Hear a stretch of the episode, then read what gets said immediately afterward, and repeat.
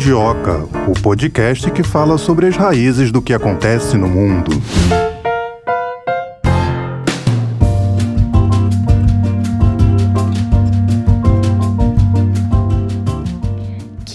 Aqui no Mundioca, hein, Melina? No, nas redes sociais, quinta-feira é dia de fazer o TBT. Hoje nós vamos falar não de um TBT, porque o assunto tá super em alta, o assunto é recente. Aqui o Mundioca a gente relembra, né? Faz o nosso TBT relembrando fatos históricos, mas sempre trazendo para o contexto atual. E aí, me conta. É, sempre falando eh, no contexto atual e outra coisa também, a gente sempre relaciona e daí? O que é que isso tem a ver com a gente aqui no Brasil? A gente sempre faz esse contexto. É, e hoje tem diretamente a ver com o Brasil, né? Diretamente. Quem se encontrou com Lula? Olaf Scholz, primeiro-ministro da Alemanha, maior economia da Europa. O que é que será que o Olaf Scholz queria aqui com o Brasil, com o Lula? E será que ele conseguiu? Quem pergunta quer resposta. Quem pergunta quer resposta. Vamos direto então chamar o nosso entrevistado para que eu tô cheio de pergunta aqui para fazer para ele e a gente já aproveita o gancho e já faz a pergunta direto para a fonte. Vamos lá, vamos conversar com o professor Alexandre Pires, de Relações Internacionais do IBMEC. É um prazer ter o senhor com a gente aqui no Mundioca mais uma vez. Tudo bem? Tudo bem, o prazer é todo meu e agradeço pelo convite. Professor, o Olaf Scholz visitou recentemente o Brasil. Eu acho que esse não é, é, um evento qualquer, então a gente poderia começar comentando esse encontro entre o Lula e o primeiro-ministro da Alemanha. É um encontro que nós chamamos de grande envergadura, porque é uma visita de um chefe ali de governo representando uma nação europeia com um presidente recém-impossado. Então isso é significativo é, há, um, é claro, um esforço muito maior por parte do Olaf Scholz com relação à América do Sul, porque ele visitou três países, né, passou pela Argentina, pelo Chile, fechou a visita aqui no Brasil. Então, isso mostra que as pretensões do Scholz iam além do Brasil, mas o Brasil era, sim, um alvo, digamos assim, dessa, desse périplo diplomático que ele fez, porém, ele foi embora sem conseguir o que ele gostaria do governo brasileiro. E em relação à visita ao Chile e à Argentina, o que o senhor pode comentar? Olha, o que nós temos que entender é que o Olaf Scholz ele é um, um líder que assume agora uma nova configuração política na Alemanha. Ou seja, a Alemanha foi governada por vários anos, né, várias gestões pelo, pela chanceler Angela Merkel, que presidia ali toda uma nova dinâmica, em termos de centro-direita, era esse o ponto que ela trazia, foi uma mudança. No final, né, no quarto governo Angela Merkel, o Partido Social Democrata faz, entra para a coalizão e nessa coalizão o Olaf Scholz faz parte tanto como vice-chanceler quanto como ministro de Finanças. Muitas pessoas olham para o Scholz e não sabem muito bem que ele já é de outro partido e que o partido da União cristã democrática, que é o da Merkel, está na oposição. Então não há uma coalizão mais com o partido da Angela Merkel. Então ele é um, um, representante de uma esquerda europeia mais alinhada, é claro, ali com, com, os princípios democráticos e ocidentais, e veio agora se aproximar de presidentes sul-americanos, que muitos foram recém-eleitos, que são de uma linha de esquerda. Veja o Gabriel Boric na, no Chile, o próprio Alberto Fernandes na Argentina e agora Inácio Lula da Silva. Ou seja, é uma tentativa né, do Scholz de ganhar ali um apoio para as iniciativas internacionais dele, sobretudo com relação à Ucrânia, mas também de se colocar como uma liderança mundial dessa esquerda internacional, algo que o Emmanuel Macron vinha tentando fazer e até usou um pouco a guerra da Ucrânia para tentar se projetar assim. Mas não teve tanto sucesso. O presidente argentino né, e o presidente chileno foram um pouco mais enfáticos na condenação é, durante a conferência ali é, de presidente, de chefe, é, com relação à guerra da Rússia contra a Ucrânia, mas nenhum se comprometeu a fazer aquilo que o Scholz procurava, que era um certo comprometimento desses países com o esforço de guerra, fornecendo algum tipo de material militar para apoiar, digamos assim, essa ação conjunta nova que o Scholz conseguiu costurar com os Estados Unidos. Não teve esse apoio, e no caso aqui do Brasil, a negativa foi um pouco mais contundente. O conflito da, entre os dois países vem, vem se agravando, claro, com mudanças do regime político dentro da Ucrânia. A Ucrânia costumava ser um país dividido sempre por um presidente mais pró-Ocidente e depois alternava com um presidente mais pró-Rússia. Né? O que, que aconteceu com a eleição do Zelensky foi uma virada mais completa desse processo. Né? Já havia havido ali mudanças na Constituição indicando que constitucionalmente a Ucrânia ia entrar para o bloco europeu, para a União Europeia, e ia bus buscar uma, uma, associação com a OTAN. Isso já ficou claro. E depois, quando Zelensky ganha, né, ele ganha contra o Petroshenko, que também é pró-Ocidente. Então não havia nenhum candidato ucraniano que era pró-Rússia. Isso tudo começou a agravar o processo, né, e isso foi se intensificando a partir de 2019, e a partir desse ponto, né, a Rússia sente que os seus interesses geopolíticos começam a entrar ali é, em questão, e ela começa a se preparar para tentar forçar uma mudança de postura por parte do governo ucraniano, especialmente com relação à OTAN. Porque o que, que significa isso? Significa que a entrada da Ucrânia na OTAN faz com que a fronteira entre OTAN e Rússia se encolha para é, zero. Né? Ou seja, vai ter ali, a OTAN vai estar na borda, vai sair de 900, 600 quilômetros para zero.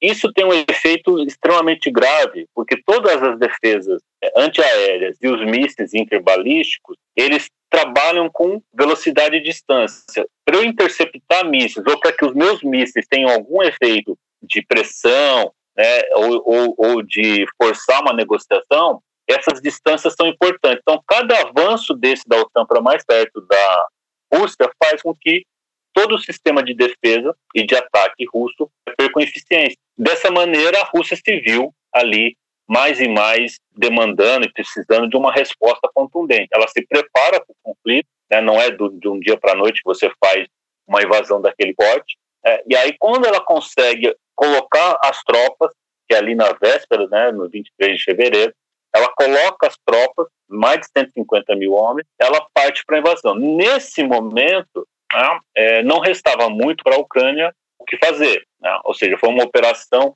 que tentou é, acabar com o governo rapidamente, por isso que tem a invasão de Kiev, tem um esforço, né, provavelmente para tentar é, prender né, ou eliminar ali o governo de forma uh, definitiva e aí forçar uma mudança de regime e talvez uma mudança da Constituição. Isso não aconteceu e nós estamos aí vendo uma guerra que vai completar um ano no próximo dia 24 de fevereiro. Nesse processo todo, alguns princípios do direito internacional diriam o quê? Que a Ucrânia teria toda a liberdade de procurar se aliar com quem quisesse pelo princípio do Estado soberano. Porém, o mundo não funciona no vácuo. Né? A Rússia tem seus interesses geopolíticos e uma aproximação é, exagerada, demasiada da, da Ucrânia com a Europa Ocidental não era do interesse. Né? E aí, claro, nesse ponto não havia muito o que fazer, ainda mais porque a Rússia já havia é, conquistado a, a, Crimeia. Então o processo já estava in, intenso entre as duas nações desde 2014. É, e claro, isso daí não é algo que se resolva como o presidente Luiz Inácio Lula da Silva disse, né, como se fosse um conflito pessoal. Né? Conflitos pessoais nós podemos resolver dessa maneira, é, um evitando a escalada das discussões e do conflito. Agora, conflitos geopolíticos não funcionam nesse simplismo, sem dúvida. Em relação à declaração do presidente Lula de que, eh, quando ele afirmou que não vai mandar munição para a Ucrânia, essa foi a notícia mais impactante envolvendo esse encontro? É uma manutenção da linha diplomática que já vinha do governo anterior. É, por incrível que pareça, os países, ainda que governos mudem, as continuidades em termos internacionais são muitas. Né? Então, essa necessidade da, do Brasil se manter equidistante do conflito, ainda que condene a violação é, das normas internacionais de resolução de conflito. Tá? tá não está condenando simplesmente a violação das normas, está condenando a, a, violação de normas específicas que solucionariam aquela, a, a, aquela disputa. Né? O, quando o Brasil né, é, parte para essa discussão e diz que não vai fornecer, ele não quer se alinhar nem aos Estados Unidos e nem a essa nova, é, esse novo tratado de fornecimento de tanques, né, que é uma mudança grande, inclusive no curso da guerra, entre a Alemanha e Estados Unidos. Como nós lembramos, é importante lembrar, nós, quando olhamos o conflito, nós percebemos o quê? Que o Olaf Scholz, no dia 27 de fevereiro, ou seja, três dias depois do conflito, ele dá, faz o discurso mais contundente da Alemanha em relação à geopolítica desde a Segunda Guerra Mundial, né, que é o famoso é, Zeitenwende, né, que é a mudança de época, né.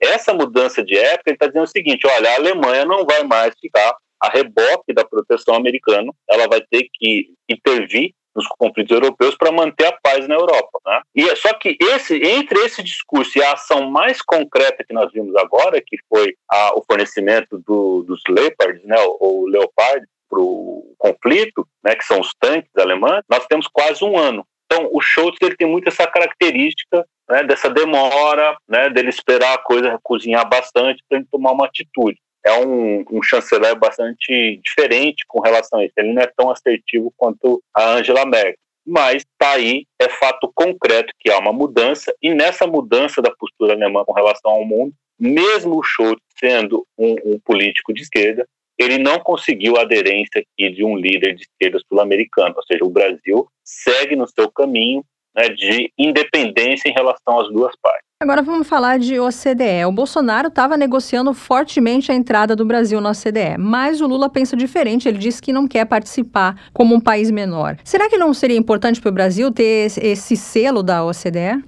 Bom, o primeiro esclarecimento é que não existe país menor na OCDE. A OCDE ela tem conjunto de regramentos. Nesses regramentos existem ali compromissos que são do Tratado de 1960. A OCDE, na verdade, ela é originária ali de uma organização de, de, de recuperação econômica europeia que surgiu em 48 para pôr em, em, marcha o plano Marshall, né, em prática ali, executar essa ajuda. Ela evolui para continuar num caráter permanente, e aí em 60 tem o tratado, e o que que ah, todos os países que aderem ao tratado têm ali os privilégios de fazer parte do tratado. Não existe uma hierarquia de países dentro do tratado. Essa informação totalmente é, inverossímil, né, imprecisa, incorreta. O que, que o Brasil tem? O Brasil, para fazer parte da OCDE, ele precisa cumprir alguns requisitos. E esses requisitos não são imposições unilaterais por parte desses países desenvolvidos. Todos os membros, mesmo Costa Rica e outros países menores, todos fizeram um protocolo de convergência de práticas e de regras. Então, você precisa mudar algumas regras constitucionais, regras políticas, legislação, práticas, para fazer com que essas práticas fiquem semelhantes, idênticas ou próximas das práticas é, dos países que já fazem parte. Né? Ou seja, para resumir, é mais ou menos você se comprometer com democracia, né, direitos humanos, é, você se comprometer com o império da lei é, e também com um sistema econômico de mercado, né, transparente, Hoje, o protocolo do Brasil, que o Brasil assinou de, de adesão, é inclusivo, é ambientalmente responsável e por aí vai. Então, você tem que mudar a legislação para ficar parecida com o dos 38 membros atuais e dos outros candidatos. A Rússia, inclusive, era candidata, estava no processo de adesão e 25 de fevereiro, né, um dia depois da, da invasão é, na Ucrânia, a OCDE fez uma reunião e nessa reunião ela encerrou o processo de adesão da Rússia.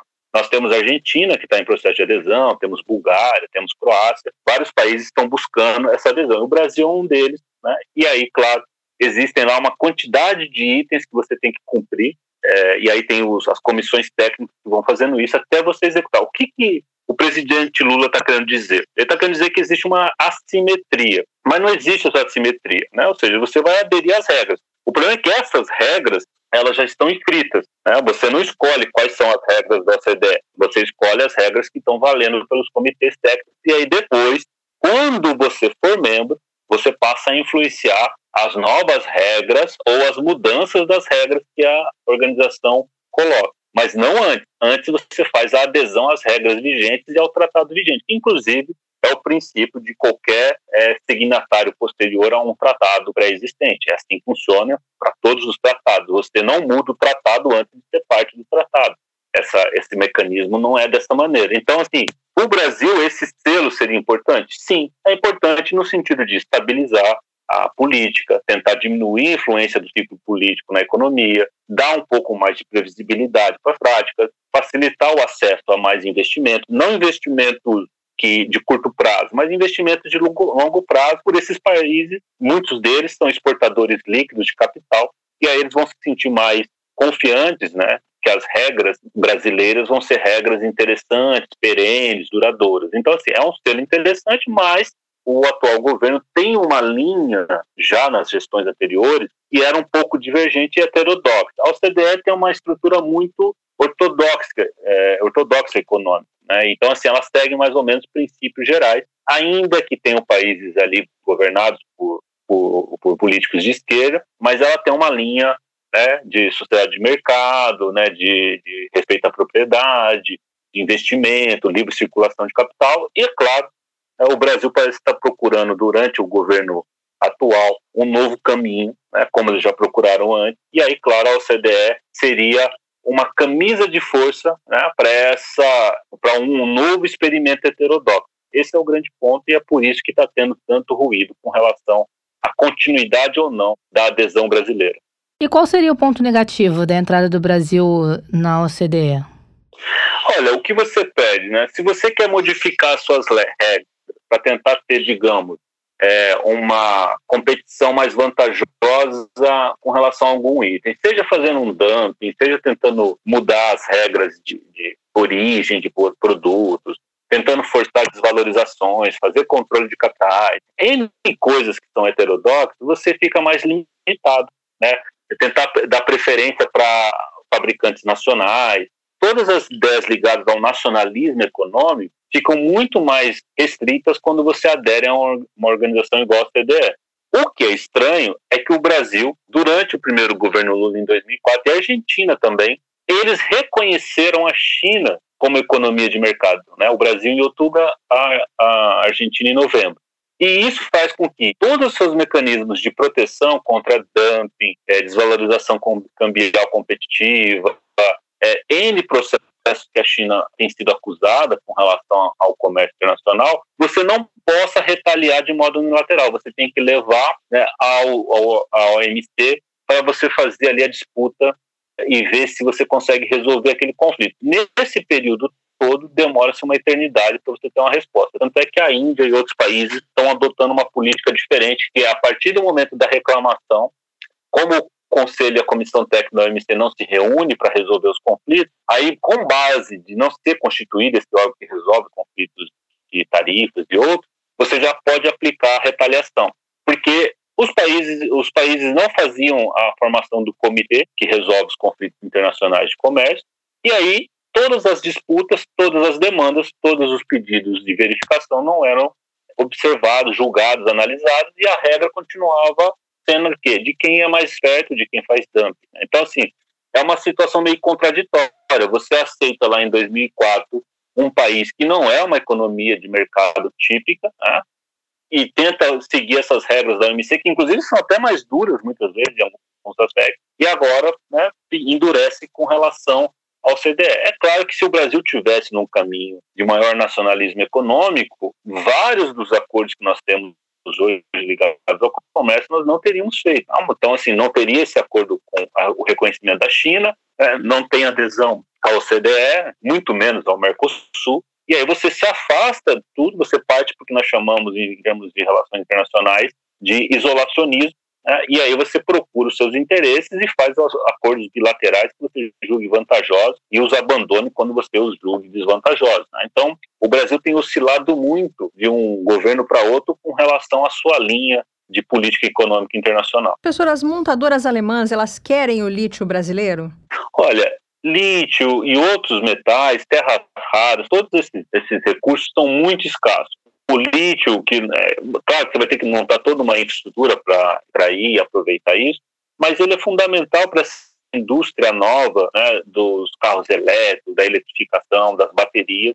Então seria interessante a Alemanha ter um, outro fornecedor, digamos, que escapasse daquele eixo né, China, é, Pacífico e trouxesse para de novo para o eixo Atlântico. O Brasil é interessante, não adianta nada os metais ficarem enterrados lá, mas, por outro lado, em que termos? Né? Existe um acordo já entre Mercosul e União Europeia que não avança. Né? E aí você vai fazer, você não consegue fazer, digamos, grandes transações bilaterais, mas você pode ter protocolos de cooperação, que foi o que saiu dessa reunião do Olaf Scholz, né? uma reafirmação e uma declaração de que houve uma, uma reativação, né? ou seja, do, do que era o acordo de cooperação tecnológica entre os dois países. Concretamente, não há nada. Por que, que não há nada? Porque o Brasil não pode, digamos assim, se sobrepor ao Mercosul, fazer acordos bilaterais.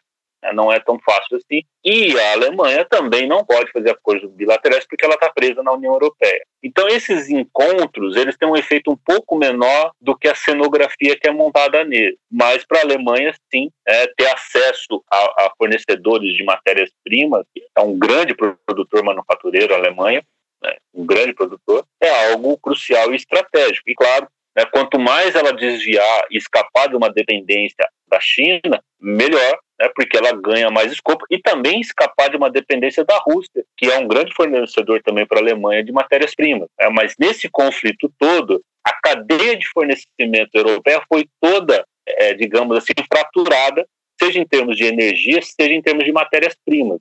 Então, o que o Schultz está fazendo, não só nesse, tá? O périplo dele continua, ele está tentando alinhavar mais coisas, com, especialmente com relação à parte energética, mas também com relação à parte de matérias-primas, é tentar restabelecer isso que a guerra da Ucrânia, né, a guerra na Ucrânia criou, né, que foi uma desarticulação completa de um sistema de, de, fornecedores que vinha sendo construído de modo muito consistente nos últimos 30, 40 anos pelos países da Europa Ocidental, especialmente a Alemanha, mas não só mas especialmente a Alemanha. E quais seriam os outros interesses que a Alemanha teria no Brasil? O Brasil não é um grande parceiro comercial da Alemanha, mas ele é um grande importador de alguns itens, digamos assim, de alto valor agregado. Né? Ou seja, maquinários, algumas ferramentas.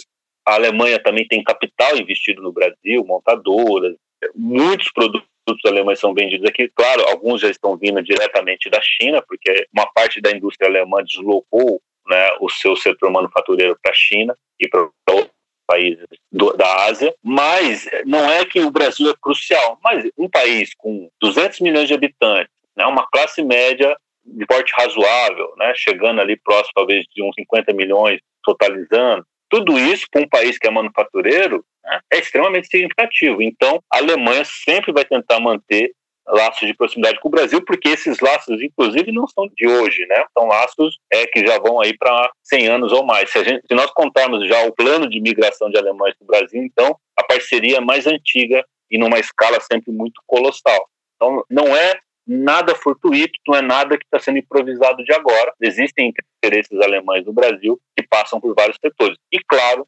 além disso, tem esse interesse maior agora é do Schultz, que vai enfrentar uma eleição daqui a dois anos, né, em 2025, ele está na metade do mandato, de também se aproximar dessas lideranças de esquerda do mundo e tentar mostrar que ele tem relevância tem, é, e tem protagonismo para o povo alemão. Por que, que isso está se tornando importante hoje? Porque a Alemanha está sentindo ali, a 600 quilômetros, uma guerra acontecendo, é uma baforada né, de guerra de novo, e eles querem um líder assertivo, representativo, eles querem uma figura, de preferência até muito mais relevante, de muito mais é, altivez que a Angela Merkel. Então, um pouco disso que o Schultz fez agora foi uma tentativa de sair desse é, internalismo que ele vinha sofrendo, de tentar resolver as questões alemãs como se ele fosse um prefeito e tentar agora começar a andar. Ele é um, ele é um presidente, um, um, um chanceler, um chefe de governo, que viaja pouco, anda pouco. Né? Ele demora muito para agir. E isso vai fazer, claro, com que em 2025 talvez os alemães não prefiram e votem, digamos, ali para centro-direita, né, para a União Democrática Cristã. E esse é o temor dele, ou seja, é, um político ele nunca joga num só tabuleiro, ele está jogando no tabuleiro doméstico e no tabuleiro internacional, tentando se perpetuar ali, se manter por mais governos à frente da Alemanha. Como é que está a conversa entre Mercosul e União Europeia? Está parado. Né? É, há grande chance disso não evoluir, mas é interessante que, durante esse encontro, né, o presidente Luiz Inácio Lula da Silva indicou que ele quer que se dê por encerrado o acordo, todos os trâmites, para que entre em vigência em um semestre, ou seja, no final do semestre, o acordo já estaria em operação, né, começando os protocolos de, de, de, implantação. É uma meta ambiciosa, porque não há convergência, né, é um acordo que até muito estranhamente conseguiu ser costurado né, e assinado, mas tem vários países que teriam que dar o acordo. Talvez agora, com essa mudança de governo e um certo alinhamento dos líderes, o governo Lula, por ser um governo de esquerda, com alguns representantes europeus importantes, no caso da Alemanha, da França, mas não só, também Portugal e outros, também ligados a, a partidos de esquerda, consiga um pouco ali de beneplácito e faça com que o acordo avance. Mas é muito difícil, ainda mais porque o cálculo todo mudou. O acordo foi desenhado para um mundo em que não se esperava uma guerra a 600 quilômetros da, da fronteira oriental alemã, era um mundo que não era inflacionário, né, ou seja, não tinha uma inflação mundial, não era um mundo que estava entrando numa recessão grave, seja no eixo europeu, seja no eixo americano e seja no eixo asiático, tudo ao mesmo tempo. É, ou seja, é um mundo em que há um, um, digamos assim, uma grande má vontade com qualquer mudança tarifária ou de regra. Né? Ou seja, é um acordo que vai ser postergado muito provavelmente até que o céu esteja um céu de brigadeiro, que, a, que as coisas fiquem mais claras e eles se percebam o custo real do acordo. Hoje, né, o custo que foi visto lá quando foi assinado não é o mesmo do custo atual. Então, a tendência é que não avance muito, é, que se proponha às vezes alguma emenda, alguma negociação, especialmente por um fato. O Brasil não é atingido diretamente pela guerra. Né? Nossa inflação está mais controlada que a dele, o nosso crescimento foi um pouco mais. Claro que não vamos crescer tanto agora, né? vamos sentir a recessão é, mundial, mas o Brasil está longe. Quando você está longe, num cenário de guerras, de conflitos e, e outras coisas, você fica, é, digamos, numa vantagem. Então, aquilo que foi fechado antes faz com que, para o Brasil, a vantagem seja ainda maior. Né? E é claro, nenhum país funciona assim. Estão todos recalculando, vendo os impactos, vendo o desequilíbrio na balança comercial, efeitos inflacionários e por aí vai, para ver se realmente vale a pena colocar o acordo em vigência ou não. Tá certo, esse foi o professor Alexandre Pires, professor de Relações Internacionais do IBMEC. Queria te agradecer a sua atenção comigo, com a Tayana, com os nossos Mundiocas e espero que o senhor possa voltar em muitas outras oportunidades. Muito obrigado pelo convite, Melina, Tayana. Estou à disposição. Sempre muito bom falar com vocês. Tchau, professor. Até a próxima. Tchau, um abraço. Tchau, um abraço. Olha o lítio aí. Interesse. É, interesse. As montadoras estão de olho no lítio brasileiro. É um mineral muito importante, né? E outro assunto que o Lula teve com o Olaf Scholz, você sabe como é o Lula, né? Ele sempre gosta de brincadeirinhas, metáforas. Dessa vez ele, ele relembrou o 7 a 1 Como é que não lembrar, né, ah, né, Thay? Depois do 7 a 1 acho que muitos brasileiros pegaram um ranço da Alemanha, pelo menos no futebol. Você pegou trauma da Alemanha? Ah, eu acho que já curei esse trauma. No início eu ainda tinha, mas agora eu já curei. Mas sabe de outra coisa que eu lembrei aqui? A gente até abordou um pouco sobre isso com o professor Alexandre. Muito se tem falado nessa questão do acordo da União Europeia com o Mercosul e esse encontro do Lula com Olaf Scholz reacendeu também essa discussão. Acho que vale a gente ir mais, falar um pouco mais sobre esse assunto. Então eu vou trazer mais um convidado aqui para o nosso episódio. Hugo Albuquerque, editor editor da Autonomia Literária e diretor no Instituto Humanidade, Direitos e Democracia. Seja bem-vindo aqui ao Mundioca. Tudo bem contigo? Tudo bem, que agradeço o convite de vocês. Vou começar te perguntando, eu acho que eu vou começar até com o pé na porta, hein? O que está por trás dessa aproximação da União Europeia com a América Latina, com os países da América Latina? Olha, eu acredito que Bom, isso não é novo, isso faz parte do projeto de, de integração da Europa. Quando ele era um pouco mais autônomo até e ambicioso do que se vê hoje, isso já passava por uma disputa no bloco ocidental, uma disputa, digamos ali, fraterna com os Estados Unidos por esses mercados de países que, na verdade, são ex-colônias europeias. Como a gente vê também acontecendo na África. Mas eu acredito que há vinculações políticas que ajudam a explicar isso além, digamos, da política do bloco europeu com a América Latina, que é uma certa relação que perpassa a social-democracia europeia hoje de volta ao poder em muitos dos países daquele bloco, com, digamos, o campo progressista e popular latino-americano. E aí a gente tem de voltar um pouquinho à história, né? Entender que numa certa, sobretudo da parte do, do Brasil, mas eu diria também um pouquinho da Argentina, há uma certa ambivalência estratégica onde essas forças populares e progressistas depositam grande parte das suas esperanças e recursos numa aliança com o Sul Global,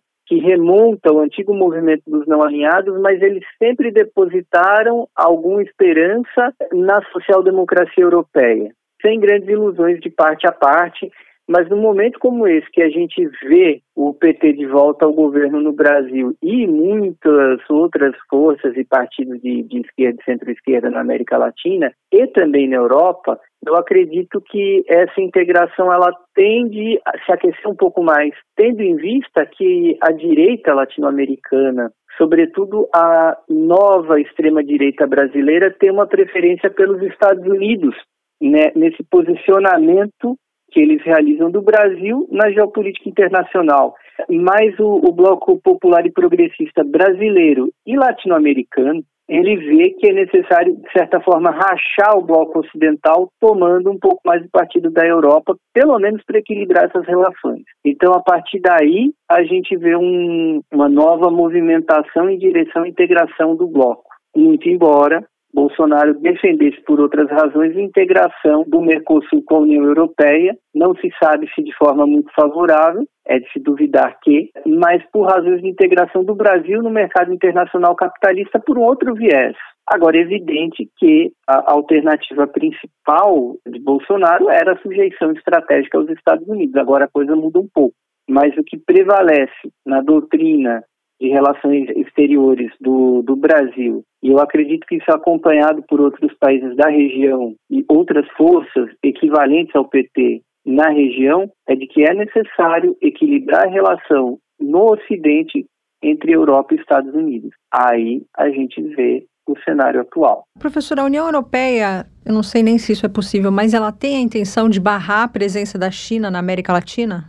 Olha, eu acredito que ela compete, mas a União Europeia sabe que ela disputa, na verdade, com os Estados Unidos, o tipo de integração que ela tem. Mas a grande questão europeia em relação à América Latina é uma integração econômica um pouquinho diferente, porque talvez existam setores onde a União Europeia concorra mais com os Estados Unidos do que propriamente com a China. Mas ela tem um interesse um pouco parecido com a China no seguinte sentido: de ampliar laços comerciais e diplomáticos para uh, ter uma reserva de matérias-primas, que é também isso que a China compra.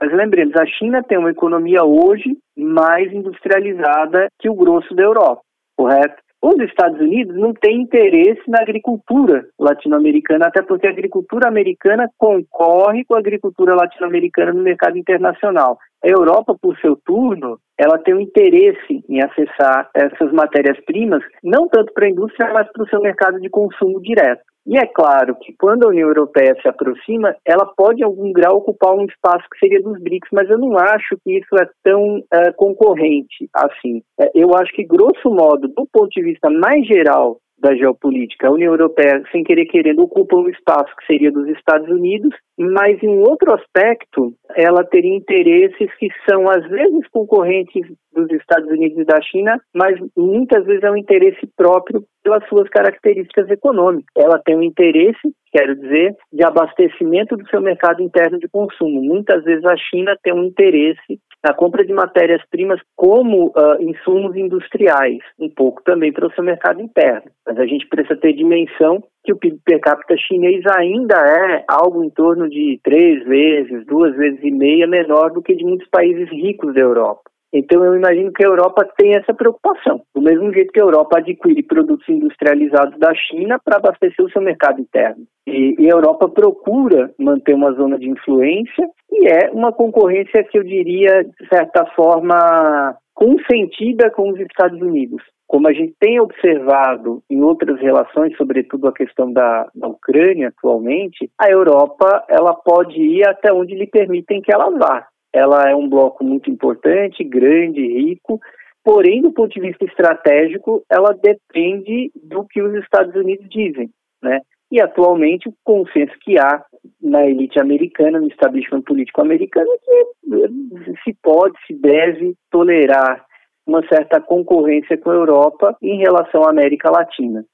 2023 começou com uma declaração aí repercutindo bastante aqui na América Latina, uma entrevista que uma general do Exército dos Estados Unidos concedeu em que ela admitiu, né, que os Estados Unidos estão de olho nas riquezas naturais da América Latina. Como que foi a reação dos países latino-americanos diante dessa declaração? Olha, os países eh, latino-americanos basicamente observaram e procuraram não entrar em choque diante de uma declaração que foi surpreendente pela sinceridade e por apontar o óbvio, mas que muita, um óbvio que muitas vezes, no entanto, é tratado como teoria da conspiração, como exagero, como hipérbole, por parte dos analistas que têm coragem de colocar esse ponto, mas ela transformou a declaração em algo literal. Evidentemente, os novos governos da América Latina têm muitos problemas para lidar. Com toda certeza, ninguém foi surpreendido pelo que foi declarado, é o que já se sabe que é a expressão da realidade. Mas os países uh, latino-americanos, na figura de seus novos governos, naturalmente se preocuparam diante disso, porque há um racha inequívoco na política americana, mas apesar da diferença entre republicanos e democratas, existe algo que vai além dos dois partidos, que é o entendimento de que a América Latina é, do ponto de vista estratégico, uma área de influência dos Estados Unidos e que não é possível uh, tolerar uma autonomia regional muito grande. Mas ainda assim, a postura de Washington em relação à presença da União Europeia é que a União Europeia tem o direito, até por seus vínculos históricos, de atuar na América Latina em algum grau e que pode propor algum tipo de parceria, de acordo bilateral, de integração econômica com o Mercosul e com os blocos que existem. Isso daí é sabido, isso não entra nesse momento na estratégia americana, inclusive é um regalo que se concede à União Europeia diante do alinhamento também em questões que os Estados Unidos reputam como chave. Um deles é a contenção da Rússia, mais patente deles, mas também uma postura crescentemente anti-chinesa da parte da União Europeia, contradizendo os seus próprios interesses econômicos e políticos, mas que isso não se estende para a América Latina. Por hora, se tolera e até se incentiva que a União Europeia se aproxime da América Latina. É, eu queria que o senhor fizesse um balanço do encontro entre o presidente Lula e o primeiro-ministro da Alemanha. O balanço entre eh, desse encontro do presidente Lula com o chanceler federal da Alemanha, Olaf Scholz, é basicamente um encontro de duas forças que são, em grande medida, aliadas. O PT não é um partido social-democrata propriamente dito, mas teve o apoio da social-democracia europeia quando nasceu até porque o novo sindicalismo ele nasce de um levante operário em indústrias multinacionais alemãs no Brasil. Lembremos que a social-democracia durante muito tempo no governo na Alemanha teve relação com a ditadura militar brasileira, mas é diante do levante das grandes greves do ABC que essa relação muda. O gabinete do então primeiro-ministro Helmut Schmidt se mostrou muito sensível à demanda dos trabalhadores brasileiros, até pela repercussão que essa notícia teve na sua base sindical na Alemanha. E a social-democracia alemã muda sua figura e passa a ter uma postura crítica à ditadura com a qual ela tinha excelentes relações comerciais. Né? Basta a gente puxar um pouquinho pela memória e a relação entre o governo do general Geisel e o governo social-democrata na Alemanha. Porém, dos anos 80 para cá, a social-democracia alemã apoia os movimentos democráticos no Brasil, inclusive o PT, muito embora o seu parceiro preferencial no Brasil tenha sido o PDT. Eu coloquei tudo isso para mostrar que há uma afinidade, muito embora o PT se situe um pouco mais à esquerda do que o Partido Social Democrata Alemão se situa no espectro político lá da Alemanha, mas há uma aliança, há um diálogo e há uma certa interseccionalidade. Dito isso, ele veio com uma agenda a qual ele é obrigado a cumprir, de pedir ajuda para fornecimento de armas e insumos para a Ucrânia, e ele sabia o que ouvir do Lula. Nem Scholz tinha outra escolha que não fazer esse pedido, essa requisição ao governo brasileiro, e ele já sabia qual era a resposta que ele ia receber do Lula. E eu suspeito, inclusive, que Scholz gostaria de ter ouvido e gostou do que ouviu, porque ele não me parece é a figura que está mais enfaticamente voltada à guerra da Ucrânia. Por outro lado, a Alemanha padece de uma debilidade estratégica que ela não consegue romper com os Estados Unidos diante de uma obrigação estratégica que lhe é colocada. E a Alemanha fica feliz em ouvir que não há um apoio tão grande do Sul Global, nem é possível haver esse apoio.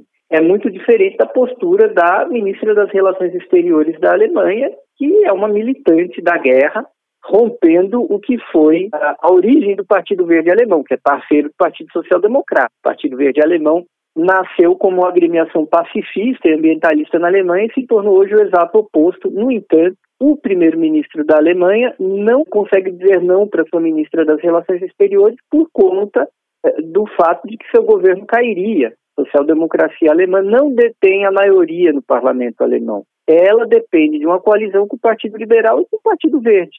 Em troca desse apoio, ficou com, com um ministério muitíssimo importante, que são as relações exteriores, e opera de uma maneira quase desconectada da própria social-democracia. Então, essa fala de Scholz no Brasil, tem, é, é, inclusive, é um jeito dele tentar articular um discurso de falar, olha, para o público interno alemão, não é tão fácil seguir com essa guerra, porque nós fizemos a nossa parte e requerer algo ao Brasil e o Brasil não pode nos oferecer. É, na verdade, Scholz não colocou nenhum tipo de entrave diante da negativa de Lula. A consequência para o não de Lula é nenhuma. E isso já estava bem colocado. Do outro lado, a Europa tem um interesse, sob o comando da social-democracia, em fazer um acordo com o Mercosul por uma razão importante, abastecimento do seu mercado consumidor e também exportação de bens industriais para o Brasil. A Europa tem um interesse nessa relação com, com o Mercosul, para além até desse óbvio, abastecimento do próprio mercado interno. A Europa fornece bens industriais, fabrica navios, o Brasil não tem mais indústria naval própria como teve um dia. A Europa ela perde dinheiro comprando alimentos em larga escala do Brasil, e da América Latina, mas ela ganha bastante dinheiro também exportando para cá. Inclusive porque se ela fosse apostar na própria agricultura, a agricultura europeia ela não demandaria, até pela, pela, pela localização geográfica, os agricultores alemães demandariam navios. Quando você escolhe comprar algumas coisas da, do Brasil e da América Latina, a questão objetiva geográfica cria uma demanda para que o Brasil compre ou alugue navios, que são fabricados aonde? Na Europa. Também os governos eh, europeus, de um modo mais geral, não têm interesse usar, digamos assim, toda a capacidade, todo o potencial da sua própria agricultura na Europa, porque não interessa que eh, as pessoas ganhem tanto dinheiro assim no campo para que haja um certo exército de reserva para a indústria, sobretudo na Alemanha, que ainda é um país bastante industrial, bem industrial para o padrão alemão.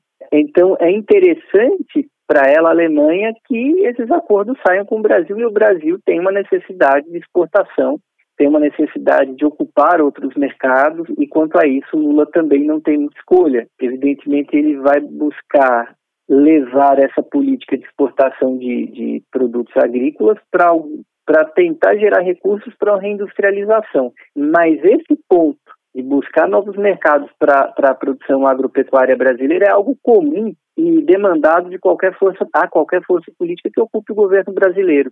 Aí a gente está falando de relações de Estado na realidade que cada um vive conjunturalmente. Claro, existe uma identidade ideológica entre Lula e Scholz que não havia entre Bolsonaro e Scholz, nem mesmo entre Bolsonaro e Angela Merkel. E diante desse anúncio aí do pacote de proteção ao meio ambiente, é, a gente pode considerar que essa também é uma estratégia como parte desse projeto que o senhor falou de integração da Europa e também sobre esse projeto, né? Queria saber se o Brasil pode aceitar esses recursos sem medo. Olha, isso depende. Veja, uh, existe uma demanda da base uh, eleitoral da, de partidos social-democratas e verdes na Europa em relação à proteção ao meio ambiente. Existe uma necessidade do Brasil ter recursos, inclusive para que as populações de regiões como o Centro-Oeste, como a Amazônia, possam não se dedicar e cair na atividade grileira, na atividade garimpeira. Isso moveu muitas pessoas a falta de recursos do Brasil e a falta de empenho do Bolsonaro em manter essas verbas, basicamente foi para gerar exército de reserva e mão de obra li livre disponível para cometer crimes ambientais. Claro que amando de uma parte do capital brasileiro, muito bem instalado, muitas vezes numa sala com ar-condicionado na Faria Lima. Mas a grilagem a destruição da Amazônia demanda mão de obra. E demandar mão de obra demanda gente sem escolha disposta a trabalhar nas queimadas, no desmatamento, no garimpo ilegal. Por isso, Bolsonaro nunca fez questão dessas verbas. Né? Quando o Lula busca isso, ele está buscando recursos para o país. Aparentemente, não há obrigações no uso dessas verbas que violem a soberania brasileira em grande medida. E o Brasil ele precisa, inclusive, desse dinheiro, de mais dinheiro, para garantir a própria soberania, para garantir a própria eficácia da existência do Estado brasileiro em regiões remotas, como a gente viu recentemente em Roraima, como a gente vê em algumas regiões como, como Pará e como Amazonas. Claro, o Brasil ele poderia aumentar a sua carga tributária e buscar usar esses recursos para investir nessas regiões, mas ele enfrenta um limite físico político do que isso significaria quem seria tributado e como seria tributado. Também não é uma questão fácil para o governo. Quando o Lula tem acesso a esse, esses fundos europeus em euros, ele tem acesso a muito dinheiro que ele não precisa aumentar nenhum tipo de imposto aqui.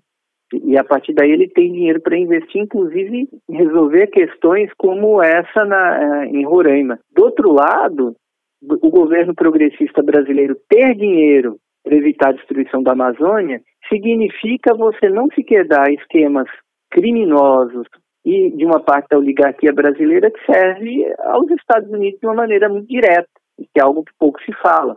Para onde foi o ouro que foi obtido por meio do garimpo ilegal em regiões onde houve, onde há indícios fortíssimos de que houve inclusive genocídio de populações originárias. Isso não é apenas uma, um problema regional e que envolve, digamos, uma atividade econômica arcaica ultrapassada. Isso movimenta muito dinheiro e isso, do ponto de vista geopolítico, na verdade, é no mínimo tolerado pelos Estados Unidos. Lembremos, Ricardo Salles, atual deputado federal e ex-ministro do Meio Ambiente de Bolsonaro, esteve envolvido num escândalo com contrabando de madeira rara para os Estados Unidos. Então, ainda que o governo americano não esteja, talvez, diretamente envolvido nessa atividade do bolsonarismo na Amazônia, ele tolerou, porque há setores da economia americana que, de certa forma, compram essa madeira, compram esse ouro, entende? Então, o Brasil não ter dinheiro para resolver parte desse problema significa a manutenção dessa economia que é, na verdade,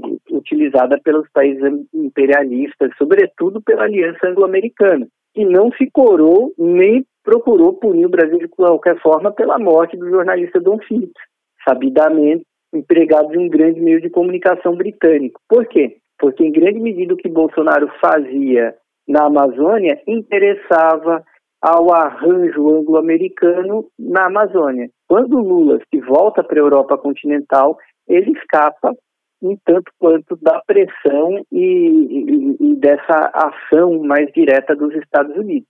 Tem suas ambivalências? Tem, mas é uma tarefa necessária porque o Brasil não pode lidar com o bloco ocidental unido. Então Lula tem sempre que fazer um esforço na direção de rachar esse bloco ocidental nos seus interesses e na medida do que é possível. Professor, parte desse dinheiro que vem da Alemanha para o nosso meio ambiente deve ir para os Yanomamis. É um dinheiro bem empregado? É um dinheiro bem empregado porque a gente está falando de salvar vidas. Esses povos originários, que muitas vezes são acusados por, por, forças pretensamente nacionalistas, eles são acusados e são perseguidos por, às vezes, autoridades corruptas do Estado brasileiro que querem a destruição deles para fazer essa exploração radical, destrutiva do meio ambiente, mas que serve a uma economia clandestina e tolerada pelo eixo anglo-americano, né? Então, as figuras pseudo-nacionalistas que atacam os Yanomami, mas na verdade é exatamente o contrário. Aquele esquema criminoso e, muito provavelmente, genocida, serve como esquemas semelhantes na África ao esquema anglo-americano, se não por empresas americanas e inglesas diretamente, por meio de mineradoras canadenses, como ocorre no Congo, ocorre aqui também. Então, defender os Yanomami é defender a autonomia do Brasil perante as nações. Os Yanomami são brasileiros, eles são peça fundamental na história brasileira e na garantia da soberania daquilo, e quem os ataca e quem os explora, na verdade, pode, podem emular um discurso nacionalista, como se viu quando se criticou a demarcação de Raposa Serra do Sol há alguns anos atrás, mas eles servem a quem? A qual interesse? com certeza não é um interesse multilateral, um interesse que mira uma ordem global mais justa, mas sim nessa ordem global unipolar, que é uma ordem, em último caso, anglo-americana, que é como o mundo se desenha desde de, de a Revolução Industrial. A gente pode dizer que a União Europeia está, de certa forma, usando a Alemanha para buscar essa aproximação com a América Latina? Olha, a União Europeia hoje em dia, em grande medida, é a Alemanha. A União Europeia abriu mão de construir instituições próprias e ela procura. Ela até construiu um dado momento, mas hoje em dia, na dificuldade de é, fazer andar um processo europeu, a própria elite europeia, o establishment político e burocrático, concorda que a Alemanha é esse carro-chefe. Então, é indiscernível praticamente o que é a Alemanha, o que é a União Europeia. A única coisa que concorre e tem uma certa relevância que não a Alemanha dentro da União Europeia é a França. Mas nesse assunto uh, latino-americano, eu imagino que haja um acordo, um, um entendimento de Estado entre França e Alemanha e também entre seus respectivos líderes, entre Olaf Scholz e Emmanuel Macron na França. Professor, a América Latina deve ter medo dessa aproximação? Eu acredito que a América Latina precisa equilibrar e tentar, de certa forma, criar uma clivagem no bloco ocidental entre União Europeia e Estados Unidos. Ter medo é uma palavra ruim. Eu acho que uma nação não pode ter medo, uma nação que queira ser soberana. Mas, evidentemente, ela precisa ter cautela diante do fato do que é a ação da União Europeia no mundo. Porém, tentar trabalhar uma certa contradição entre União Europeia e Estados Unidos e o, bloco anglo-americano que eu faria referência, Estados Unidos, mas como o Alf britânico, que inclui o Canadá também, que inclui a Austrália também, que inclui a Nova Zelândia, isso é importante, porque fazer diferente, que é basicamente tratar a União Europeia apenas como que ela infelizmente tem sido, uma subalterna dos Estados Unidos, e se pôr como uma linha de transmissão direta dos Estados Unidos é o que o Bolsonaro fez. Eu não acredito que essa relação que é histórica, que é sabida, é, essa opção tática e estratégica do, do Lula e do PT e também dos demais líderes e partidos progressistas aqui, isso não, não exclui de maneira nenhuma uma forma de se afastar dos BRICS mas é uma forma de tentar viabilizar a própria existência dos BRICS e a própria permanência do Brasil nos BRICS. Ser esse país que consegue dialogar com a Europa e com a China e com a Rússia também, o que pouca gente consegue no mundo atual e o que o PT é uma das poucas forças, no caso no Brasil, que consegue ter esse diálogo.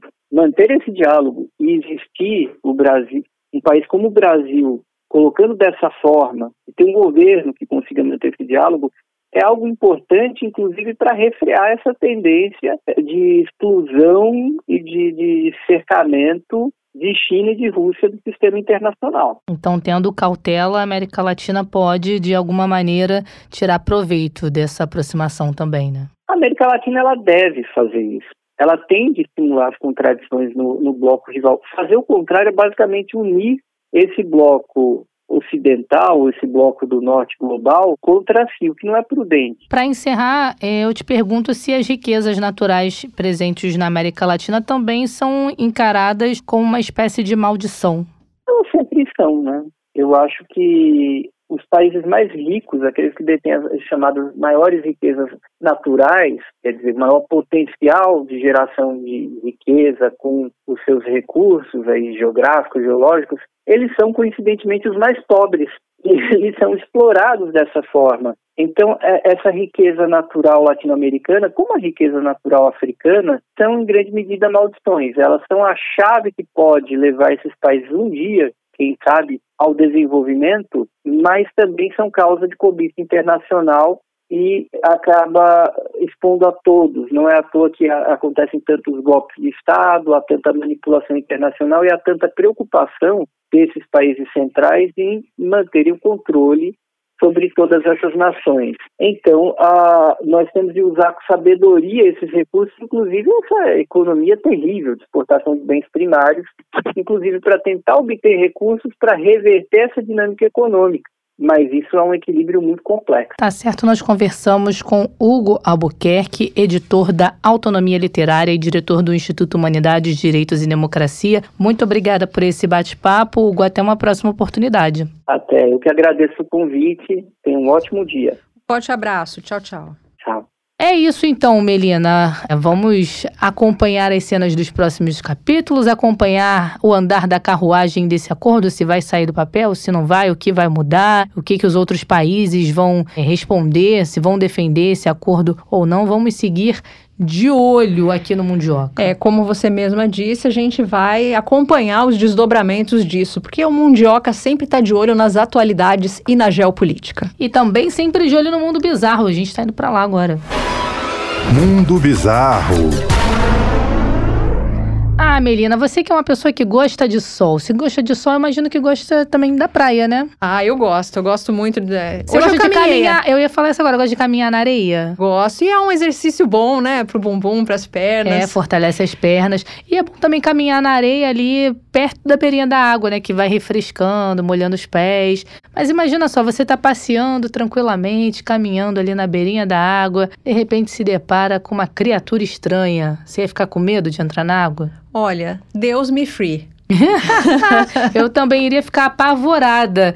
Mas- então, vai uma dica aqui pra gente, uma praia pra gente evitar ou então prestar bastante atenção se algum dia nós formos visitar. Espero que não seja aqui no Rio de Janeiro. Não é no Rio de Janeiro. Ufa. Nós estamos indo rumo aos Estados Unidos, porque um fotógrafo descobriu um peixe estranho com dentes pontiagudos e uma espécie de blindagem e o comparou a uma criatura saída de um filme de terror. Isso aconteceu em uma ilha na Virgínia. Você viu a foto do peixe, né? Realmente parece uma criatura que saiu de um filme de terror. Ai, parece um jacaré meio deformado. É estranho.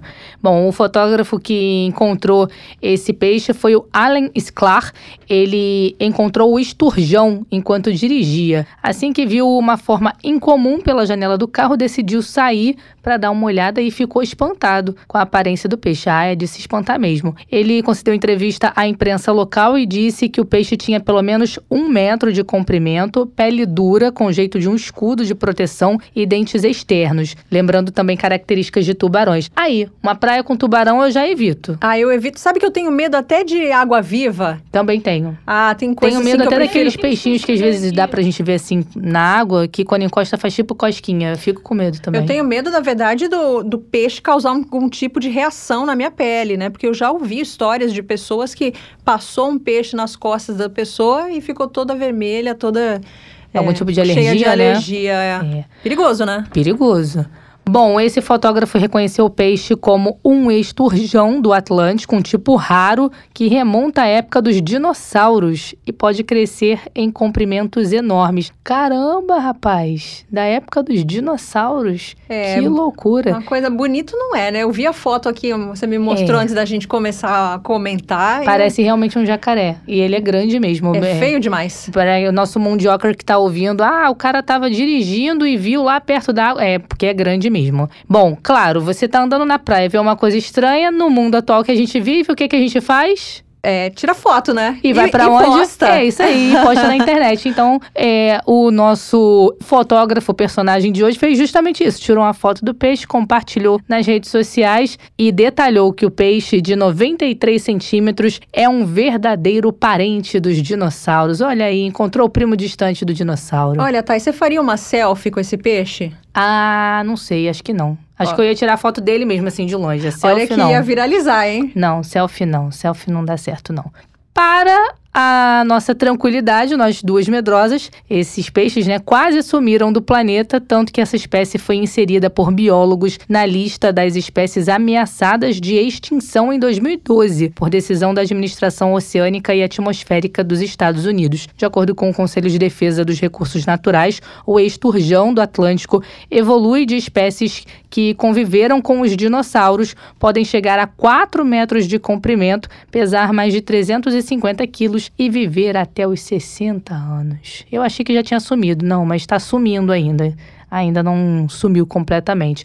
Tá aí o primo distante do dinossauro, hoje fazendo parte aqui do nosso mundo bizarro.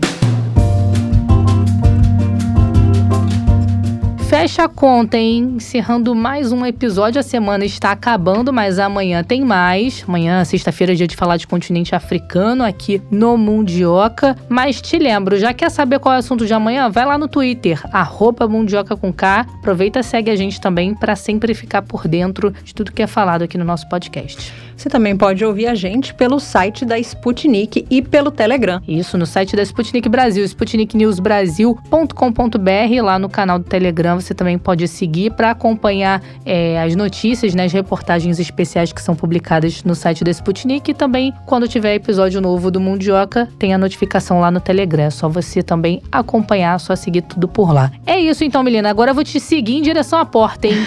Beijo. Beijo. Mundioca, o podcast que fala sobre as raízes do que acontece no mundo.